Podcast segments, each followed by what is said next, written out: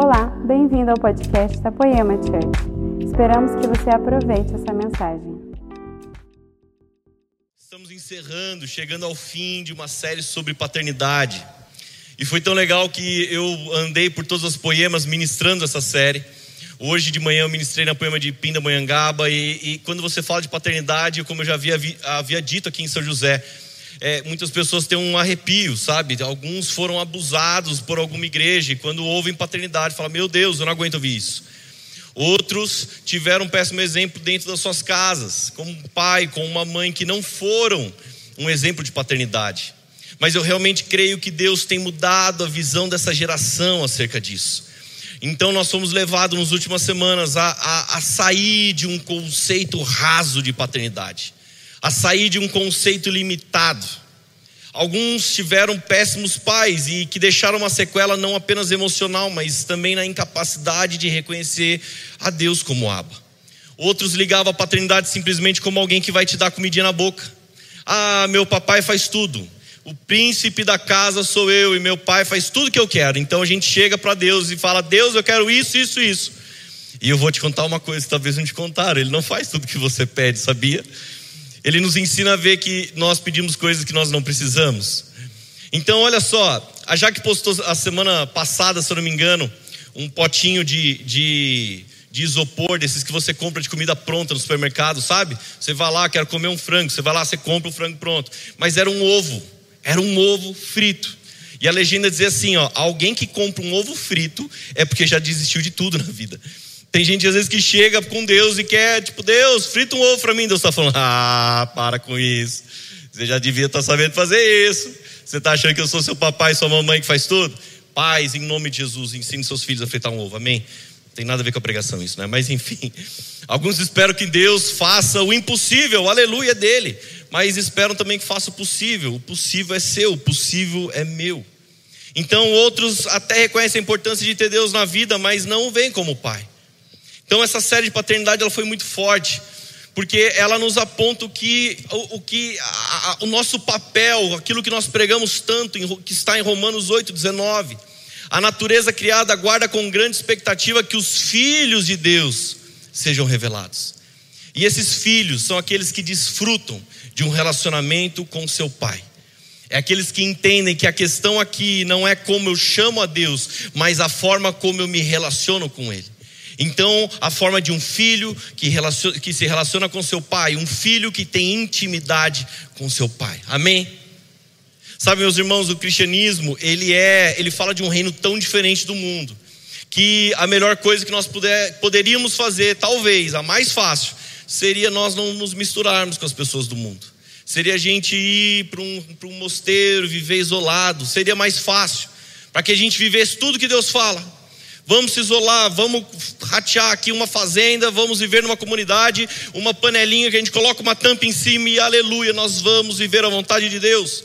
O problema é que a Bíblia diz em Mateus 5,13: vocês são a luz do mundo. Perdão, ao contrário, vocês são o sal da terra. No versículo 14, vocês são a luz do mundo. E depois ele continua: brilhe a luz de vocês diante dos homens. Então, o que Deus quer é que nós venhamos a entender que somos filhos de Deus. E como filhos de Deus, Ele quer nos usar. Como filhos de Deus, Ele quer mudar o sabor de um lugar. Como filhos de Deus, como o papel que o sal tinha de, de cuidar, de preservar o alimento, Ele quer que a gente preserve um lugar contra a podridão do mundo. Então, meus amigos, é muito mais do que um filho e uma filha que fala: Papai, frita um ovo para mim. É muito mais do que isso. Entender a paternidade é entender que Deus quer te usar, que Deus quer me usar. Amém? As pessoas precisam ver em nós o relacionamento que temos com o nosso Abba. Isso reflete sobre as pessoas também que o Senhor colocou sobre a nossa vida. Reflete sobre a paternidade em que eu recebo destino. Reflete sobre a família espiritual a qual eu faço parte. E meus irmãos, aqui eu quero fazer a introdução da nossa próxima série. A nossa próxima série, eu vou dar um spoiler, não sei ainda qual vai ser o nome claro. O pessoal está criando aí, o pessoal de criatividade, que não é minha área. Mas eu já vou fazer a introdução da nova série, que é sobre honra. Lógico que eu pedi o aval né, do, do Leandro. Ontem eu mandei mensagem, falei, E aí, Leandro, posso, posso já começar a entrar na nova série? Ele falou: manda bala. Então, se der alguma coisa ruim, é culpa dele, tá bom? Mas tudo é certo aqui, glória a Deus. Sabe, meus irmãos, honra é um assunto muito sério. E eu tenho uma mensagem poderosa nessa noite. Eu vou ler muito a Bíblia com vocês. É através da honra que eu e você faremos as nossas maiores pregações. É através da honra que eu não preciso abrir e decorar vários versículos bíblicos. Através da honra as pessoas vão ver a diferença em nós. Elas verão a nossa forma de viver. Através da honra as pessoas vão ver aquilo que eu e você mais valorizamos. Existem dois livros incríveis, sabe, que fala sobre honra, um do John Bevere, que é a recompensa da honra, e o outro do Dennis Silk, que é a cultura da honra. São dois livros incríveis sobre isso. Você pode, se quiser, procura o pessoal da Store, fala, eu quero esse livro, encomenda, dá um jeito. Tem o do Luciano Subirá também de honra, é fantástico. Mas quando nós falamos a palavra honra, a palavra no original grego é, é, seria time, time, cada um vai pronunciar de um jeito. O significado dela é um valor, é uma valorização. Entenda isso, se eu falar no original para um grego essa palavra, ele vai entender de algo valioso, ele vai entender como estou falando de algo que tem um peso, algo que pesa como, como ouro. E, e meus irmãos, você não coloca o ouro em qualquer lugar. Então, quando alguém ele ouve isso, ele ouve sobre apreciação, sobre estima, sobre um olhar favorável, ele, ele entende sobre respeito, sobre algo precioso. Se eu perguntasse para você quem são as coisas, ou melhor, quem são as pessoas que você tem dado valor? Quem são as pessoas que têm um valor, têm um peso para você, para a sua vida, para a sua família? O contrário de honra é desonra. Desonra, o significado é não, é não demonstrar respeito, ou não demonstrar valor algum. É tratar algo como comum, tratar algo como ordinário. Então, quando você fala de desonra para um grego, ele vai pensar, sabe o que? Em algo leve. Enquanto eu falo de honra, ele pensa em algo que tem peso. Mas quando eu falo de desonra, ele pensa em algo leve, algo que se livra facilmente. Sabe, se você está ouvindo essa pregação aí na live, você tem um namoradinho, uma namoradinha, você está falando, vou casar, é o homem da minha vida. Olha, se ele não te valoriza, minha irmã, pula fora. Porque se ele não dá o devido valor, se ele não te honra como você deveria ser honrada, de verdade, ele é para você algo que ele vai se livrar facilmente. É algo que não tem peso. Vocês estão entendendo? Por isso que quando falamos de honrar ao Senhor com os seus bens, meus irmãos, tem que ser algo que pese para você. Não é algo que seja leve, não é algo que você se livra facilmente.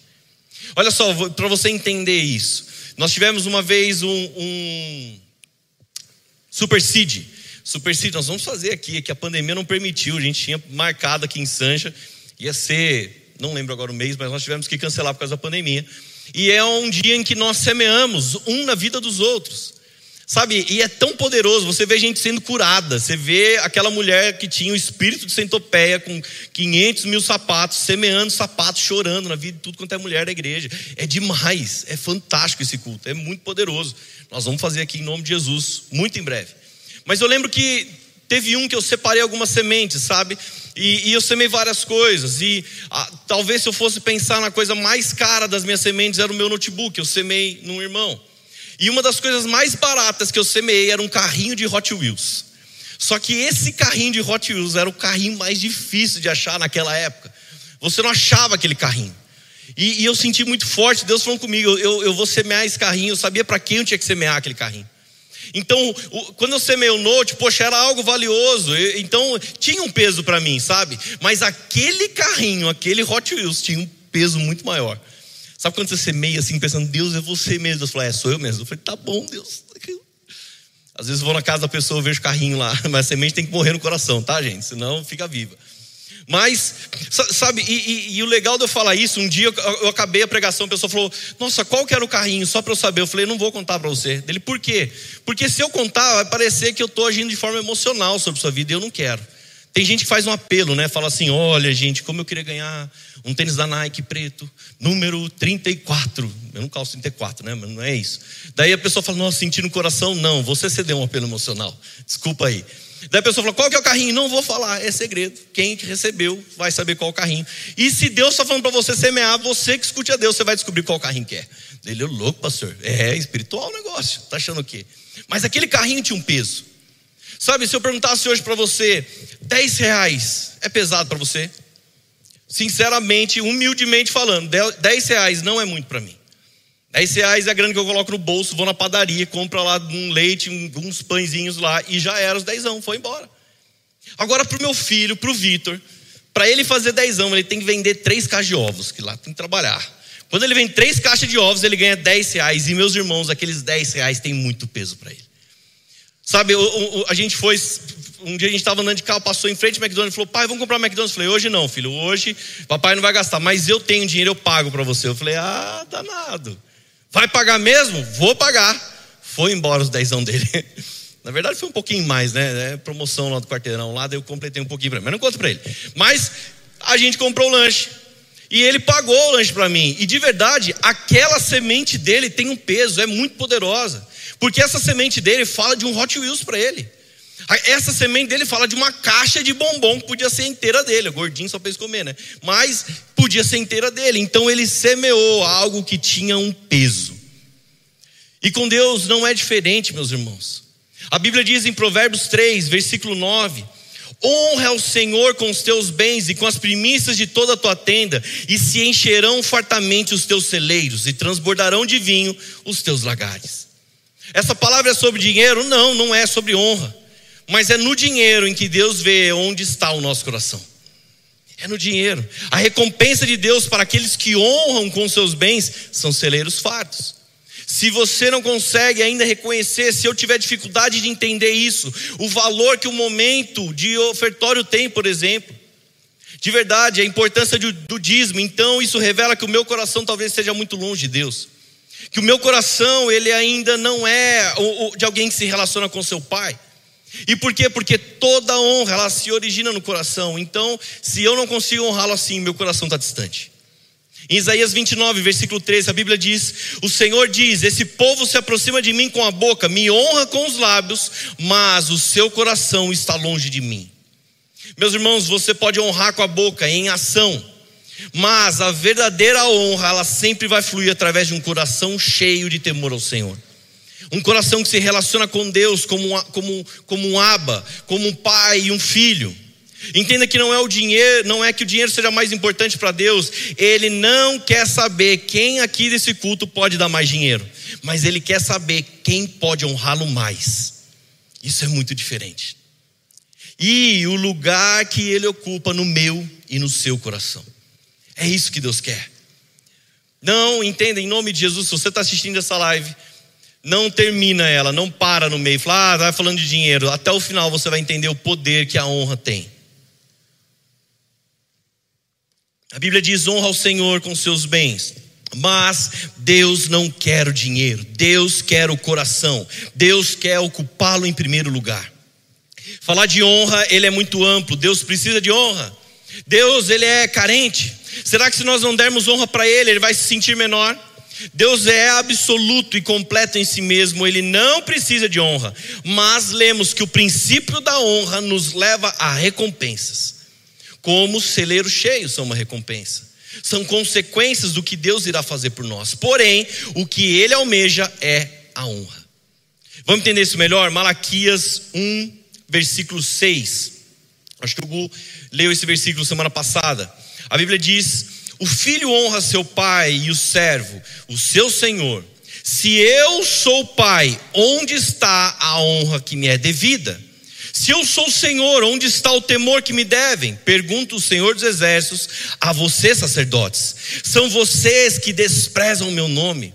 Mas vocês perguntam: de que maneira temos desprezado o teu nome, trazendo comida impura ao meu altar? E mesmo assim ainda pergunto: de que maneira te desonramos? Ao dizerem que a mesa do Senhor é desprezível, na hora que trazer animais cegos para sacrificar, vocês não veem mal algum. Na hora de trazer animais aleijados e doentes como oferta, vocês não veem mal algum. Tentem oferecê-los de presente ao governador. Será que ele se agradará de vocês? Será que os atenderá? Pergunta o Senhor dos Exércitos. E agora, sacerdotes, tentem apaziguar Deus para que tenha compaixão de nós. Será que, que, que com esse tipo de oferta ele os atenderá? Pergunta o Senhor dos Exércitos: Ah, se vocês fechassem as portas do templo, assim ao menos não aceitariam o fogo do meu altar inutilmente. Não tenho, presta atenção, não tenho prazer em vocês, diz o Senhor dos Exércitos, e não aceitarei as suas ofertas, pois do Oriente ao Ocidente grande é o meu nome entre as nações, em toda parte incenso é queimado e ofertas puras são trazidas ao meu nome, porque grande é o meu nome entre as nações, diz o Senhor dos Exércitos. Sabe o que eu quero dizer para você? Não é qualquer oferta que Ele quer. Deus está dizendo: Eu nunca estive preocupado com oferta, mas ou você me dá honra, ou você não me dá nada. É simples assim. Eu não quero saber do valor da sua oferta, ou você está me dando honra, ou não me dê nada. Um dos sinais da honra é o respeito, e o que Deus aceita não é a oferta, mas o ofertante.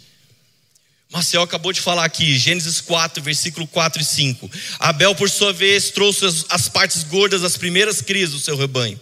O Senhor aceitou com agrado Abel e sua oferta, mas não aceitou Caim e sua oferta. Ué, mas, puxa, ouvi falar aqui da igreja, a igreja pede dinheiro. Ei, tem igreja fazendo besteira? Claro que tem. Tem um monte de lugar de gente fazendo besteira. Mas nós estamos ensinando o princípio, nós estamos ensinando qual é o poder disso. Deus, ele não aceitou que a oferta de Caim, não, Deus não aceitou Caim e sua oferta. Por isso Caim se enfureceu, o seu rosto se transformou, você conhece o resto da história. Deus aceitou Abel, mas Caim Deus rejeitou. Meus irmãos, Deus quer o ofertante e o seu coração e não o dinheiro colocado. E eu sei o quanto esse assunto ele é delicado, quanto nós temos que tomar às vezes um cuidado, mas eu quero que você entenda que o que Deus quer é a honra, não é o valor que você está colocando. Talvez homens podem se preocupar com o valor. Infelizmente, homens podem a, a, trazer um peso diferente para pessoas com valores diferentes. Em nome de Jesus, a igreja nunca vai ser isso. Mas eu quero dizer que Deus ele vê a honra. Em Lucas 21, versículo 2, viu também uma viúva pobre colocar duas pequeninas moedas e disse: Afirmo-lhes que essa viúva pobre colocou mais do que todos os outros. Todos esses deram o que lhe sobrava, mas ela, da sua pobreza, deu tudo o que possuía para viver. A viúva falou: Ei, eu passo fome, mas eu vou honrar Deus. Vocês estão entendendo que o que Deus quer? É, é esse coração, ei, eu, eu, eu, vai ser difícil, mas eu vou honrar Deus. Ela colocou Deus na frente, enquanto os ricos davam o que sobrava. Tive, teve ofertas muito melhores, mas ela, ela honrou a Deus. Deus está querendo saber qual posição Ele ocupa no meu coração. Deus está querendo saber qual posição Ele ocupa no seu coração. E como que Ele faz isso? Vendo a honra, a sua obediência. Meus irmãos, Deus pede a Abraão o seu filho como oferta. Mas nós sabemos a história, Deus nunca quis o menino, mas Deus queria a disposição de Abraão em entregar qualquer coisa para ele. Vamos lá, Abraão, dá o menino. Mas eu não quero, menino, eu quero saber a sua disposição. Eu quero saber se você está disposto a me obedecer. Eu quero saber se você está disposto a me honrar. Em Mateus 15, versículo 8, a Bíblia diz: Esse povo me honra com os lábios, mas o seu coração está longe de mim. Meus irmãos, a origem da honra não é o que sai da sua boca, o que sai da minha boca, mas é o meu e o seu coração com um temor cheio do Senhor. E esse temor, e esse temor ele vem através do reconhecimento de quem Deus é e o que ele fez, e o que ele tem feito na minha vida. Quando eu realmente tenho temor a Deus, eu posso passar a honrá-lo. E quando eu não tenho temor, então o que, que eu faço? Possivelmente eu vou desonrá-lo, e talvez eu nem vou perceber isso. Abra sua Bíblia em 1 Coríntios 10, versículo 10. Sabe, esse versículo faz uma lista muito grande. E, e, e, eu acho interessante, eu vou ler só o versículo 10. A Bíblia, a Bíblia diz assim: ó, nem murmureis, como alguns, alguns deles murmuraram, e foram destruídos pelo exterminador.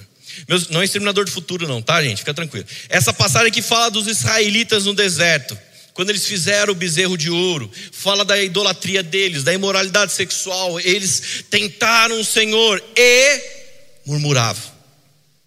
Olha só, a lista do que eles faziam era muito sério. Eles idolatraram outros deuses. Eles viviam imoralidade sexual. Meus irmãos, eles construíram um bezerro de ouro. Eles tentaram o Senhor. Tudo essa lista é muito grande e eu acho interessante que, que no livro aqui de, de, de 1 Coríntios ele coloca a murmuração no mesmo nível.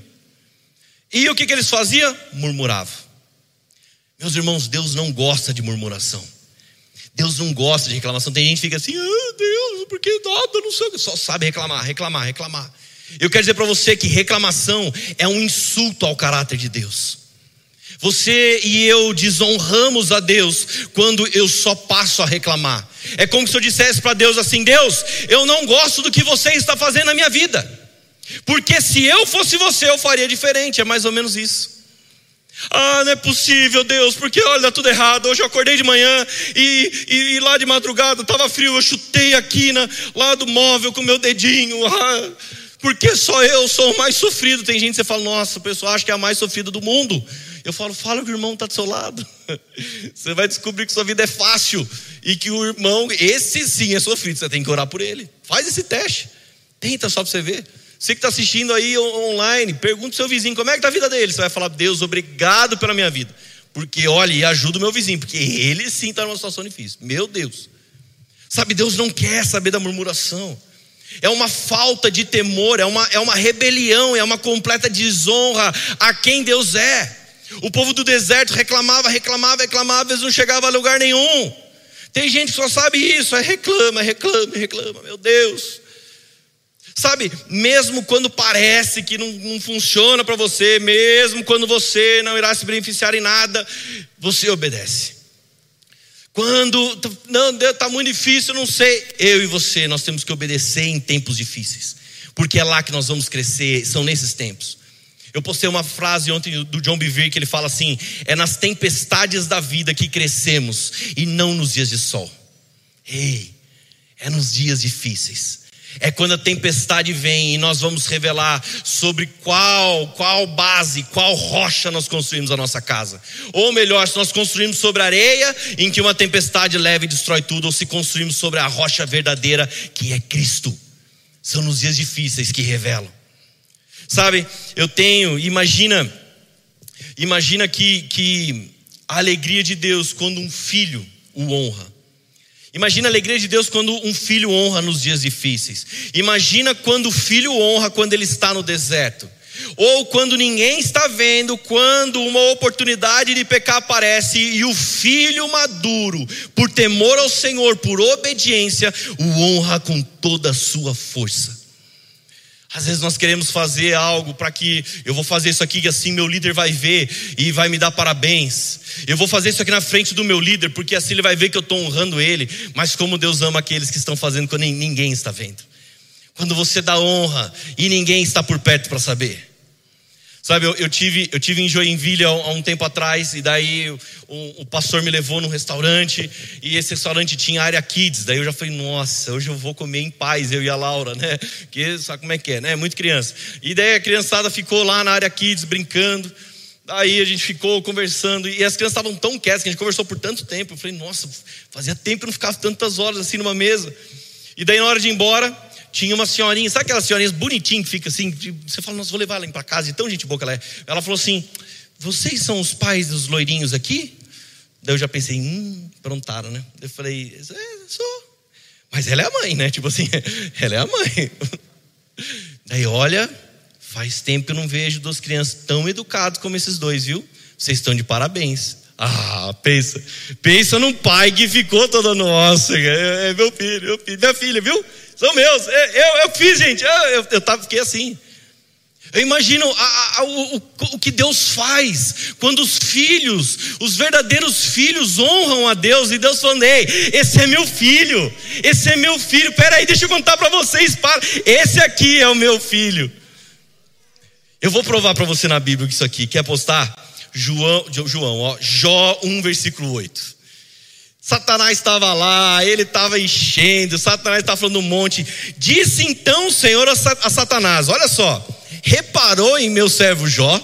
Não há ninguém na terra como ele, irrepreensível, íntegro, homem que teme a Deus e evita o mal. Ei, gente, eu, minha criatividade, tá? Vou usar minha criatividade. Alguém vai falar: Olha, onde que ele leu isso na minha? Na minha criatividade, Deus ficou assim para Satanás: Ei, Satanás, ei, meu filho, tá vendo? Ah, mas ele tem essas coisas aí. Ei, é o meu filho. Presta atenção quando você falar do meu filho, tá? Eu sei, eu conheço o coração dele. Sabe, meus irmãos, Deus honra aqueles que o honram. Deus revela. Deus, ele tem prazer em falar: esse aqui é o meu filho. Sabe aquela hora que aparece alguém do nada, sai de alguma hora e fala: Nossa, mas eu nunca ouvi falar dessa pessoa, e a pessoa de repente está voando. Ah, daí tem aquela frase que todo mundo fala, né? As coisas levam muito tempo a acontecer de repente. A verdade é que é uma pessoa que estava no secreto, a verdade é que é um filho que tem relacionamento com seu pai, a verdade é que é um filho que honra o seu pai. E quando Deus fala, ei, eu vou fazer igual um dia eu fiz Satanás. Satanás, você conhece? Você conhece ele? Deixa eu falar para você quem ele é. Em 1 Samuel 2, versículo 30, a Bíblia diz: Honrarei aqueles que me honram, mas aqueles que me desprezam serão tratados com desprezo. Aos que me honram, eu honrarei. E aqui está um dos princípios da honra, meus irmãos. Aqueles que honram a Deus, eles serão honrados. Deus sempre lembrava daqueles que o honram, até mesmo para provocar Satanás. Você consegue imaginar isso? Ei, Satanás, deixa eu falar para você sobre o meu filho. O princípio da honra sempre permanecerá válido. E agora, aqueles que me desprezam, ah, sabe a palavra desprezo é o sentimento de alguém que é indigno de consideração, é alguém que é indigno de respeito de alguém, é não levar em consideração as necessidades de alguém, talvez pesado falar isso, mas talvez até a consideração em relação às orações dessa pessoa. Alguém que não honra, alguém que só desonra. Aqueles que me desprezam, eu desprezarei. Talvez essa seja a resposta para as nossas orações, às vezes, que ainda não foram respondidas. É um Deus que fala, aí, você vai me honrar? Preste atenção, eu quero você. Eu não quero o que você pode fazer por mim. Sabe o que acontece hoje, gente? A, a, a, quando eu, eu ando nas poemas, a gente tem uma característica hoje que tem vindo muita gente de outras igrejas. E a gente não fica traindo, a gente não fica chamando. Quando vem alguém de outra igreja e fala, cara, você se acertou lá na sua antiga igreja? Você falou pro seu pastor que você estava? Ah, pastor, você acha que eu tenho que sair da minha igreja? Não. O que, Deus falou para você? Você nunca vai ver alguém falando aqui dessa casa, não, você tem que sair do seu ministério e ir para outro ministério. Você nunca vai ver a gente falando isso. Fala, cara, entenda em Deus. E principal, se Deus falar para você sair, se Deus falar, você vai primeiro e se acerta com sua antiga liderança. Honra os seus antigos pastores. E sabe, gente, isso é tão poderoso porque isso libera autoridade, isso libera poder, isso libera um novo tempo. Sabe, eu, eu quero dizer para você, será que será que eu e você nós temos um coração realmente cheio de temor a Deus? Porque alguém chega aqui e fala: Ó, oh, pastor, eu vim lá da igreja tal, tal, tal, e olha, eu sei fazer isso, eu sei fazer aquilo, eu sei pular, eu sei dar pirueta, eu sei cantar, eu sei tocar, eu sei cuidar do ministério infantil, eu sei não sei o quê. Olha, eu limpo o telhado com os pés se você pedir, pastor. Você fala: Nossa, quanta coisa você sabe fazer. Mas Deus quer você, Deus não quer o que você pode oferecer. Ah, não, pastor, mas olha, eu sou empresário, sou muito bem sucedido na minha cidade. Ei, Deus não quer o seu dinheiro. Você não entendeu ainda? Deus não quer o seu dinheiro, a igreja não quer seu dinheiro, não, não é o que você pode dar, não é o que você pode fazer, mas Deus quer o seu coração. Deus quer isso, não importa se você não honrar Ele, então não precisa fazer mais nada. Em nome de Jesus, se você faz parte de um ministério, dessa igreja, de qualquer outra igreja, está ouvindo essa mensagem, se você não honra Deus, não honra os homens que Deus colocou na sua vida, para tudo, para tudo, começa a consertar. Começa já na sua casa, começa a honrar a sua esposa, começa a honrar o seu marido, começa a honrar os seus pais. Então você será honrado e jamais será desprezado. Amém. Trazendo tudo isso, trazendo tudo isso para a pessoa de Jesus andando na terra, meus irmãos. A pergunta de Jesus para os seus discípulos era: quem vocês dizem que eu sou? Quem é Jesus para você? Sabe, responder de forma certa quem é Jesus te traz o dever de honrá-lo. A resposta errada revela a falta de reconhecimento de quem Ele é e o que Ele fez por nós. Mas se eu e você sabemos quem é Jesus, nós temos o dever, nós temos a obrigação de honrá-lo. Ah, mas é por força? Não, é por princípio, é por mandamento. Entenda aqui, ó, João 5, versículo 22. Além disso, o Pai a, a ninguém julga, mas confiou todo o julgamento ao Filho para que todos honrem o filho como honram o pai. Aquele que não honra o filho também não honra o pai que o enviou. Ei, se eu desonro o filho, eu desonro o pai. Então guarda o que nós lemos em Samuel: honrarei aqueles que me honram, mas aqueles que me desprezam serão tratados com desprezo. Aqueles que não honram o filho, não honram o pai. A origem da honra ela está em reconhecer quem Deus é e o que Ele fez, o que Ele tem feito nas nossas vidas. Então eu não só honro com palavras, mas eu honro de todo o meu coração. Amém? Está feliz ainda? Dar honra a Deus é entregar a sua vida inteiramente a Ele. Eu e você podemos honrar a Deus através da obediência. Deixa, deixa eu ficar na posição para tirar uma foto bonita, que eu só saio com cara feia nas fotos assim, ó. Você vai ver minhas fotos, eu saio assim, ó. Eu tenho um dom. A Laura falou assim: você faz muita careta quando você prega. Eu falei: não é proposital. Imagina eu ficar pensando assim: eu estou pregando e vou fazer careta. Para que jeito, né? Sabe, eu e você nós podemos honrar a Deus através da obediência, podemos honrar a Deus através de um bom testemunho, através do louvor, através da adoração, através das nossas atitudes. Podemos honrar a Deus no nosso serviço ao corpo de Cristo. Podemos honrar a Deus com as nossas finanças, como eu li no começo. Mas honre a Deus de todo o seu coração. Não honre a Deus de aparência. Não finja, estou aqui honrando a Deus e no seu coração está muito distante. Isaías 42, versículo 12, a Bíblia diz: Deem honra ao Senhor e anuncie a sua glória nas terras do mar. Ei, deem honra ao Senhor. Está feliz ainda? Essa é só a introdução da próxima série, tá bom? Agora eu vou pregar a mensagem mesmo. Estou brincando, calma aí. Sabe, nós sabemos que a honra ela é de Jesus, mas não reconhecer o valor das pessoas que Ele colocou nas nossas vidas é uma forma também de desonrá-lo. Eu quero dizer para você que ao honrar um líder da igreja, nós estamos honrando Jesus. Ao honrar Jesus, estamos honrando ao Pai. E aquele que honrar a Deus será honrado por Ele. É forma simples. Matemática, o Marcel gosta dessa parte, né? Você honra um líder, você honra Jesus. Se você honra Jesus, honra o Pai. Se você honra o Pai, você será honrado por Ele. Então é como, como que alguém pode dizer que teme a Deus, mas não respeita a autoridade da igreja? Como que pode alguém temer a Deus que não o vê, mas não consegue honrar a autoridade que Deus colocou na sua vida, a qual o vê? Como? A honra ela não é construída em torno do que eu necessito, do que eu acho, do que eu penso. Ela é construída em torno do que eu posso dar. A honra é construída através do que eu posso dar. Ei, Deus, eu entrego meu coração a Ti. Deus, eu entrego a, a minha vida, eu entrego tudo ao Senhor. É assim que eu vou te honrá-lo. Não simplesmente, Deus, eu necessito disso, faça isso e eu vou te honrar. É necessário reconhecer com exatidão quem são as pessoas que Deus colocou sobre a sua vida, sobre a minha vida. Em Mateus 10, versículo 40. Essa é só a introdução da série, tá, gente? Então vai ter muita coisa boa nessa série. Mateus 10, versículo 40 diz: Quem recebe vocês, recebe a mim. E quem me recebe, recebe aquele que me enviou. Quem recebe um profeta, porque ele é profeta, receberá a recompensa de profeta.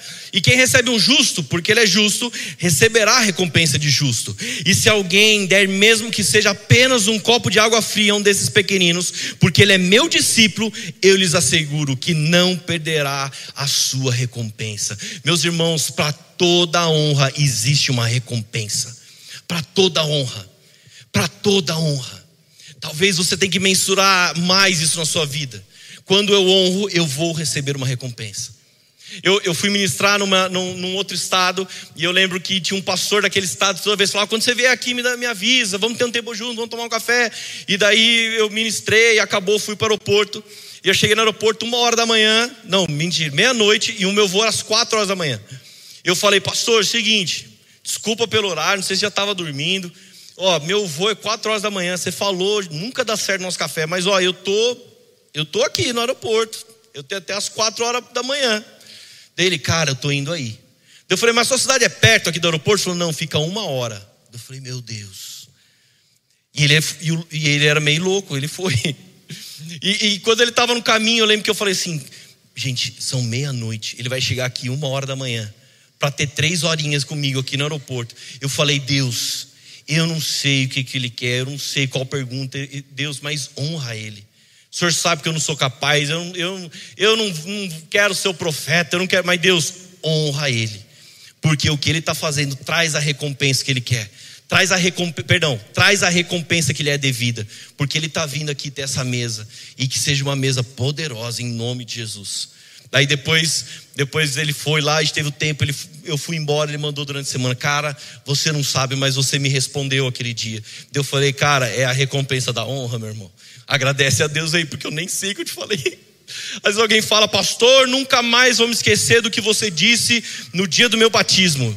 E eu olho para a pessoa e falo assim, cri, Cri, cri. Tipo, o que que eu disse, cara? Foi Deus mesmo, porque eu não faço a mínima ideia do que que eu disse. Sabe, é maravilhoso isso. Existe uma recompensa para toda a honra que nós damos, para toda obediência que damos ao Senhor. Eu lembro um casamento que eu fiz e esse casamento estava indo para um caminho, sabe? Eu estava ministrando, estava tudo legal e de repente eu, eu, Deus falou assim: Ei, esquece esses bolsos aí, esquece. Eu falei, Deus, mas é o casal que está aqui, né? Na minha frente. Tipo, não tem nem como. O casal está aqui, nós está olhando o olho deles. Deus falou muito forte: esquece esse, esquece esse bolso aí. Eu quero que você fale do meu amor. Mas, mas tá bom, mas eu estou falando do amor. Não, mas é do meu amor por, por vidas. Eu falei, Deus, mas eu começo a discutir às vezes com Deus, sabe? Não sei se você já fez. Eu comecei a discutir com Deus. E, gente, eu lembro que acabou aquele casamento, eu saí em crise daquele casamento. Eu saí muito mal. E eu falei, gente, foi pior casamento que eu fiz na minha vida. Eu fiz setenta e poucos casamentos. Aquele dia eu saí e eu saí muito mal. E eu, e eu, fui falar com a Laura, porque a minha expectativa, eu falei, nossa, e às vezes eu acho que foi ruim, mas a minha esposa falou que foi bom e eu vou ter mais paz. Eu falei, amor, o que, que você achou? Ela falou assim, nossa, foi estranho, hein? Porque você estava indo num negócio. Eu falei, nossa, agora você deixou mais mal ainda, amor, faz isso comigo. Gente, eu carreguei durante dois anos. Eu falava assim: um dia eu vou, eu vou, eu vou procurar esse casal na igreja, eu vou pedir perdão para eles. Eu tinha para mim, nossa, aquele foi o pior casamento que eu fiz na minha vida. Eu tinha isso com muito certeza. Eu já pensava, mas Deus, eu não. Se foi o Senhor, culpa é sua, mas será que eu ouvi o Senhor mesmo? Daí você começa a questionar. E daí um dia a gente estava na obra, lá da Poema mesmo, de Taubaté. E a gente precisava buscar um, um, saco de cimento lá. E daí o cara falou, mano, vamos lá comigo, vamos, coloca o porta-malas, beleza. Eu fui com ele. Eu falei, cara, conta essa história para mim. Ele falou assim, você não lembra? Eu falei, cri, cri, cri. Você lembra do casamento do fulano, da fulana? Eu já pensei, nossa, eu lembro, cara. Eu já pensei que o pior casamento que eu já fiz. Ele falou, cara, você lembra que tinha um padrinho que chorava? Eu falei, eu lembro. Tinha um padrinho que chorava mais que todo mundo. Eu falava assim, nossa, eu, no meio do casamento pensei, ô, oh, um tempinho aí, cara. O casamento aqui é deles. O cara chorava, chorando, parava, chorava. Eu falei, nossa, esse aqui ama o casal mesmo. Ele falou assim, cara, eu aceitei Jesus naquele casamento. Daí, a, gente, a minha resposta foi tão automática, porque um, um, uma pessoa normal iria falar glória a Deus. Sabe o que eu falei? Eu falei, mano, a culpa foi sua então. Dois anos que eu carrego o peso daquele casamento que foi estranho, a culpa era sua. Cara, mas a recompensa da honra, a recompensa da obediência. Deus, o que, que o senhor quer? Eu quero que você faça isso e isso. Ele aceitou Jesus no casamento, eu nem sabia disso. Sabe, eu quero dizer para você que existe algo muito maior do que às vezes a minha vontade, do que o meu achismo, das minhas necessidades. Gente, tem, tem gente hoje está tão preocupado com a sua imagem que só faz besteira no, no, nas redes sociais, fica pintando um mundo que não existe. Tem gente que é o super espiritual, mas não tem nada de vida com Deus. E, gente, eu quero falar para vocês: sabe o que Deus quer? Ele quer aqueles que estão dispostos a honrá-lo, independente do que vão achar, independente do que vão pensar. É isso que Ele quer. Quantas vezes eu já fui comprar coisa para a igreja, comprar equipamentos, o cara fala, para onde que é isso aí? Para a igreja. O cara fala, ih, a igreja de vocês é aquela que toma dinheiro dos outros. O cara já faz umas piadinhas. Daí quando você chama o cara, vai lá na igreja, fala, ah, não levei cheque. Agora eu lembro um cara um dia, lá a gente comprando equipamento, lá em São Paulo. E ele falou, por que, que é esse data show aqui? Cara, é para a igreja. A igreja de vocês é aquela que tem que dar 10%? Fala, não. Mas vocês, vocês não dão 10%? Claro que não, mano. Você é louco. Ah, bom. A gente dá 100%. Ele é louco. Como assim, mano? Fala, mano, você acha mesmo que um Deus que mudou a história, daí tinha um cara do meu lado, pensa num cara que teve a vida louca. Mano, tá vendo esse cara aqui? Esse cara foi isso, isso, isso, isso, isso, isso. Deus mudou a vida dele. Você acha que Deus quer 10% de volta? Deus quer a vida inteira dele. Deus quer tudo. Deus quer que ele honre, Deus quer que eu honre com todas as minhas forças, porque é ele que transformou minha vida. Deixa, eu falei para ele, não, deixa eu te falar uma coisa. Eu não perdi, eu não deixei nada para andar com Jesus, mas com Jesus eu ganhei tudo. Foi com Jesus. E agora o meu trabalho, o meu dever, sabe qual é? É honrá-lo com todas as minhas forças. Deus não quer saber se eu ganho mil e se eu dou, faço a continha calculadora e dou cem reais no final do mês. Deus quer saber o quanto meu coração é dele. O quanto Deus ocupa no meu coração, se Ele está em primeiro lugar, ou se eu coloco Ele em segundo, terceiro, quarto e quinto. É isso que Deus quer. E é muito poderoso o assunto honra, meus irmãos. Mateus 8, versículo 5. Entrando Jesus em Cafarnaum, dirigiu-se a ele um centurião, pedindo-lhe ajuda, e disse: Senhor, meu servo está em casa, paralítico, em terrível sofrimento. Jesus lhe disse: Eu irei curá-lo. Olha a disposição de Jesus: Ei, eu irei curá-lo. Jesus tinha tanta coisa para fazer. Jesus ele tinha um propósito, não andava à toa. Um dia chegam para Jesus e falam: Jesus, olha Lázaro, aquele é quem tu amas, ele está doente. Sabe o que ele faz? Ele espera dois dias. Imagine se eu falasse para você: ei, o, a sua esposa, o seu pai, sua mãe está doente, o seu melhor amigo está doente. Você larga tudo, você levanta do culto e vai. E quando falam para Jesus, Jesus espera dois dias. Ele sabe o que ele faz, não sabe? Mas nesse caso, quando chega o centurião, Jesus responde: Eu irei curá-lo. Então, a continuação, respondeu o centurião: Senhor, eu não mereço receber-te debaixo do meu teto, mas dize apenas uma palavra e o meu servo será curado. Pois eu também sou homem sujeito à autoridade e com soldados sobre o meu comando. Digo a um vá e ele vai, e a outro venha e ele vem. Diga ao meu servo: faça isso e ele faz.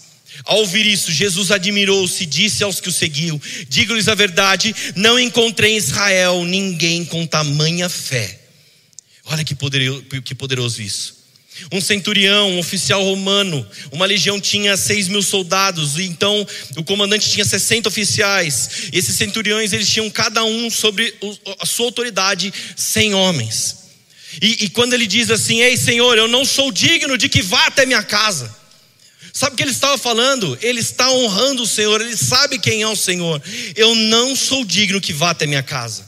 Presta atenção, meus irmãos, é, né, como é poderosa a passagem. Era o conquistador falando com o conquistado. E ele fala: eu, eu não sou digno que vá até minha casa. O centurião diz: Por eu estar debaixo de autoridade, eu posso exercer autoridade. Eu também estou debaixo de autoridade. Presta atenção, gente. Ele fala: Ei, eu sou submisso ao meu comandante. E porque eu sou assim, eu não forço os meus servos. Basta eu dizer só uma palavra e eles cumprem. Meus irmãos, a única forma de ter autoridade é estar debaixo de uma autoridade. Entenda que nesse momento o centurião ele fala: Ei, eu reconheço. Talvez os que estão aqui não reconhecem, mas eu reconheço que você, Jesus, está debaixo de autoridade. Você está debaixo de autoridade de Deus. E assim como os meus servos pulam se eu disser uma palavra, eu sei que aqueles demônios sairão se você disser uma palavra. Você entende o, o, o centurião entendeu o que muitos não conseguem entender até hoje. Jesus, eu estou debaixo de autoridade, eu estou debaixo do meu comandante. Se eu estou debaixo de autoridade, eu entendo a autoridade e reconheço a autoridade. E você está debaixo da autoridade de Deus. Se você disser uma palavra, os demônios vão embora. Jesus se maravilhou, Jesus não encontrou tamanha fé em todo Israel. Ele entende de autoridade, ele entendia pela honra que ele deu a Jesus. Meus irmãos, entender de autoridade é dar honra a quem merece. Não me leve a mal, um reino tem hierarquia. Um reino tem autoridade, um reino tem ordem. O reino de Deus não é uma democracia, é um reino. E tem gente com dificuldade de entender isso. A igreja carrega governo e autoridade porque Deus instituiu assim. A Bíblia fala em honrar as autoridades civis de uma cidade, o prefeito, a polícia, o bombeiro, o governador do estado, o, o presidente. Se você votou ou não, meus irmãos, a Bíblia diz para você honrar. A Bíblia diz para você honrar as autoridades sociais, os chefes, os professores. A Bíblia diz para eu e você é, é, é, honrarmos as autoridades familiares. Tem mulher que não consegue honrar o seu marido. Tem filho que não honra seu pai e sua mãe. E a Bíblia diz que existe uma grande recompensa para quem honra pai e mãe. Qual é? Seus dias na terra serão prolongados. É poderoso, não é? E também ele diz para nós honrarmos a autoridade da igreja. E esse último que eu quero falar para concluir essa introdução: existe uma estrutura de autoridade, meus irmãos. No Antigo Testamento, Deus falou aos pais através dos seus profetas, mas o Novo Testamento, através de Jesus Cristo e em Efésios 4. A Bíblia diz em Efésios 4, versículo 11 ao 13. É muito conteúdo, né, gente? Essa é a introdução. Vamos lá. E ele designou alguns para apóstolos, outros para profetas, outros para evangelistas, outros para pastores e mestres, com o fim de preparar os santos para a obra do ministério, para que o corpo de Cristo seja edificado, até que todos alcancemos a unidade da fé e do conhecimento do Filho de Deus e cheguemos à maturidade, atingindo a medida da plenitude de Cristo. São porta, esses são os portas-vozes de Deus. Embora todo cristão ele é um porta-voz, aqui ele está falando da estrutura do reino, a estrutura que existe uma autoridade que ele constituiu para todos os ofícios da igreja. Ele está mostrando que todo ser humano que, que, que você terá contato no reino, existe aqueles que estão sobre você em autoridade. Existe aqueles que estão no mesmo nível que você em autoridade, e existe aqueles que são confiados a você em autoridade. Entenda o quanto isso é sério, porque a Bíblia diz em 1 Tessalonicenses 5,12: Irmãos, honrem seus líderes na obra do Senhor. Eles trabalham arduamente entre vocês e lhe dão orientações. Tenham grande respeito e amor sincero por eles por causa do trabalho que realizam e vivam em paz uns com os outros. Sabe, eu quero perguntar para você, qual o valor que você dá à autoridade que Deus colocou sobre a sua vida? As pessoas que são fundamentais. Nós precisamos falar da importância e, e, valor de uma autoridade estabelecida por Deus. Dizer que honramos e não reconhecemos, não nos submetemos, é enganar a nós mesmos. Honrar a autoridade e se submeter a ela, é, é, é, nós não podemos simplesmente desonrar a autoridade e não se submeter a ela. Todo aquele que resiste à autoridade, resiste a uma ordenança de Deus. Deus coloca alguém sobre sua vida, alguém que vai dar destino, alguém que vai te confrontar, não alguém que vai fazer carinho na sua cabeça. Ai, vamos lá, vou fazer, vou fritar o ovinho para você, tá bom? Vai ser tudo lindo, maravilhoso. Pôneis saltitantes vão passar na sua frente. Não. As autoridades que Deus coloca na sua vida, que vão te confrontar, que vão alinhar. E, e quando eu não respeito essa autoridade, eu estou resistindo a uma ordenança de Deus. A falta de reconhecimento àqueles que contribuem para o meu crescimento no reino é uma desonra a Deus. Sabe, quando a gente pregar essa mensagem, eu mandei uma mensagem para o Leandro, falei, cara, eu quero te pedir perdão pelas vezes que eu tenha te desonrado. Às vezes, vezes que nem eu mesmo sabia, mas eu preciso que você libere perdão, porque através desse perdão você vai me dar autoridade para pregar sobre honra. Entendem isso? O quanto é poderoso. Sabe, se o louvor quiser subir aqui enquanto isso, só para parecer que vai acabar, mas não vai acabar. A falta de reconhecimento não é não é só sua. Quantas vezes eu já estive fora, às vezes da poema para ministrar em algum lugar e eu senti falta do louvor da, da poema. Mas às vezes quando eu estava sentado, eu não dava o devido valor para eles. Eu já fui pregar em igreja que o nosso som doía o ouvido. Oh, meu Deus. Tinha um pastor, pastor muito gente boa, coração imenso, mas ele estava cantando aquela música, sabe? Para quebrar as correntes. Pastor, se você estiver ouvindo essa pregação, desculpa, tá? Não vou citar seu nome. Mas ele resolveu cantar em inglês. O que ninguém avisou ele que ele não sabia cantar inglês. Então, na hora que para quebrar as correntes é break every chain. Não sei se eu falei certo em inglês, desculpa aí, cadê a Emília para me corrigir, né? Mas ele, ele, ele, nessa hora, ele pegava o violão e bem feticei, bem feticei. Eu falei, nossa, o que, que é isso? Bem feticei. Não é break every chain, não sei, alguma coisa assim parecido. E eu olhava aquilo, eu falava, meu Deus, que saudade da minha igreja. Mas quantas vezes eu cheguei pro pessoal do louvor e falei, cara, glória a Deus por essa adoração, foi incrível.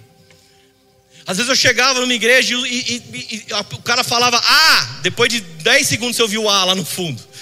E eu pensava, nossa, que saudade dos caras que ficam na mesa de som. Você já deu um abraço no judeu, falou assim, judeu, mano, glória a Deus pela sua vida, glória a Deus pelo som. Dá um abraço no Léo, tá? O Léo e o judeu. Quem mais está aqui? O Adriel também está aqui fazendo. Você já falou, gente, obrigado. O som foi demais hoje. Eu lembro um dia que eu estava numa igreja e, e, e, eu fechei o olho assim na adoração, estava tudo escuro. Daí, uma hora da adoração, eu abri o olho. Gente, tinha uma aranha, mas desse tamanho, assim, ó, perto, vindo na minha direção. Eu falei, meu Deus! Gente, a hora que eu pisei, ela era maior que meu tênis, porque sobrou o um pedaço da, da, da, aranha assim para os lados. E nessa hora eu falei assim: eu, vou ficar quieto, porque eu vou pregar daqui a pouco, vai tirar a atenção das pessoas. Alguém vai ficar com medo de algum, ter mais alguma aranha. Daí eu lembrei: puxa, como a poema é da hora, porque de mês em mês tem detetização lá. Você sabia que a gente gasta uma nota para detetizar? Para não ter bicho aqui? E mesmo assim aparece. Sabe, às vezes são coisas simples, coisas que nós não damos valor. E isso tudo está ligado à honra. Eu não estou aqui para fazer média com ninguém, meus irmãos. Eu estou falando para você reconhecer o que Deus tem dado na sua vida. Qual foi a última vez que você agradeceu a refeição que a sua esposa fez, que você honrou ela? Fala, amor, sua comida está muito boa. Qual foi a vez que você agradeceu os seus pais? A última. Sabe, um dia um cara chegou na igreja e falou assim: Ah, a poema é estranha, porque eu vim lá de um ministério que quando eu chegava na igreja estavam todos, antes do culto começar, viu, pastor? As pessoas estavam de joelho, orando e intercedendo pelo culto. Eu falei: É mesmo? Que hora você chega no culto, meu irmão? Ah, o culto começa às seis, eu chego 17h50. Eu falei: É. Então experimenta chegar às 15 horas. Porque você vai ver o pessoal orando. Você vai ver o pessoal limpando o banheiro. Você vai ver o pessoal arrumando a cadeira. Você vai ver o louvor ensaiando. Tudo para quando você chegar às 10 para as 6 e ver o culto acontecendo. E ainda falar: as pessoas não oram nessa igreja. Eu falei: ah, meu irmão. Para você assistir esse culto, alguém está lá no estacionamento. Alguém passou a letra no data show. Alguém cuidou de cada detalhe, meus irmãos. Esse louvor aqui teve que se desdobrar, porque tem um pedaço de Taubaté, um pedaço de São José.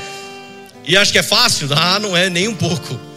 Mas para a glória de Deus, tudo tem acontecido. Sabe, eu aprendi, tinha uma fase que às vezes eu escutava uma pregação e falava assim: Ah, eu, eu não gostei muito dessa pregação, viu? Eu gosto mais da pregação do, do fulano, do ciclano. E quando eu comecei a pregar, eu vi que eu falei: Peraí, essa pregação me custou tudo. Eu não vim aqui dar uma pregadinha, meus irmãos. Para eu preparar essa mensagem, eu tive que fazer uma logística na minha casa. A Laura teve que ir com uma parte dos fios para um lado, e vó ajuda, outra vó ajuda, e faz tudo uma logística para eu conseguir preparar a mensagem e estar tá aqui. Então, nada, nada que nós fazemos é sozinho. Se você gostou, esse culto foi incrível. Por quê? Ah, porque eu gostei da palavra do pastor. Mas saiba que para o pastor pregar, Toda uma equipe teve que acontecer. Ah, eu gostei do louvor. Para esse louvor tocar, uma equipe muito maior precisou preparar cada detalhe. Sabe, meus irmãos, nós temos que aprender a dar honra a quem merece. Eu tenho, eu tenho a minha esposa como uma grande pastora e ela não sobe no púlpito para pregar. Ela simplesmente, eu vejo ela pregando na minha casa para os meus filhos, eu vejo ela pregando para mim, eu vejo ela pregando para as pessoas que ela conhece eu vejo quanto ela é uma mulher de Deus e eu, falo, eu olho aquilo e falei: que pastor eu tenho. Eu quero dizer para você que está na hora de você saber dar honra a quem merece honra. Meus irmãos, reconheça os homens e mulheres que Deus colocou sobre a sua vida. Homens e mulheres que às vezes escutam a sua murmuração, às vezes escutam o seu mimimi. Quantas vezes eu já fiquei pro Leandro e reclamando, e reclamando, e reclamando, e reclamando. Ele falou: Ei, pera um pouco. Vamos parar com a murmuração e agora eu vou te dar um destino. Ei, para de olhar para o seu próprio umbigo e agora você vai olhar para o Deus que transformou a sua vida e tem um propósito sobre a sua vida. Quantas vezes Ele fez isso na minha vida e hoje, quando eu olho para o homem, eu tento encontrar falhas, porque homens fazem isso.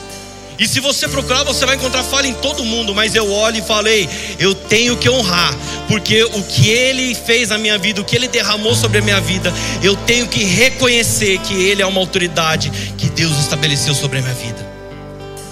Existe uma recompensa para a honra. E eu espero que você saiba disso.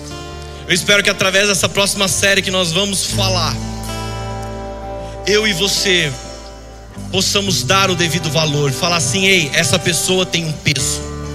E eu não vou desonrar ela, eu não vou colocar ela num nível de algo que eu posso me livrar facilmente. Pode ficar de pé, todos os, os líderes, os líderes, desculpa, só os líderes, líder de ministério, fique de pé. Aleluia.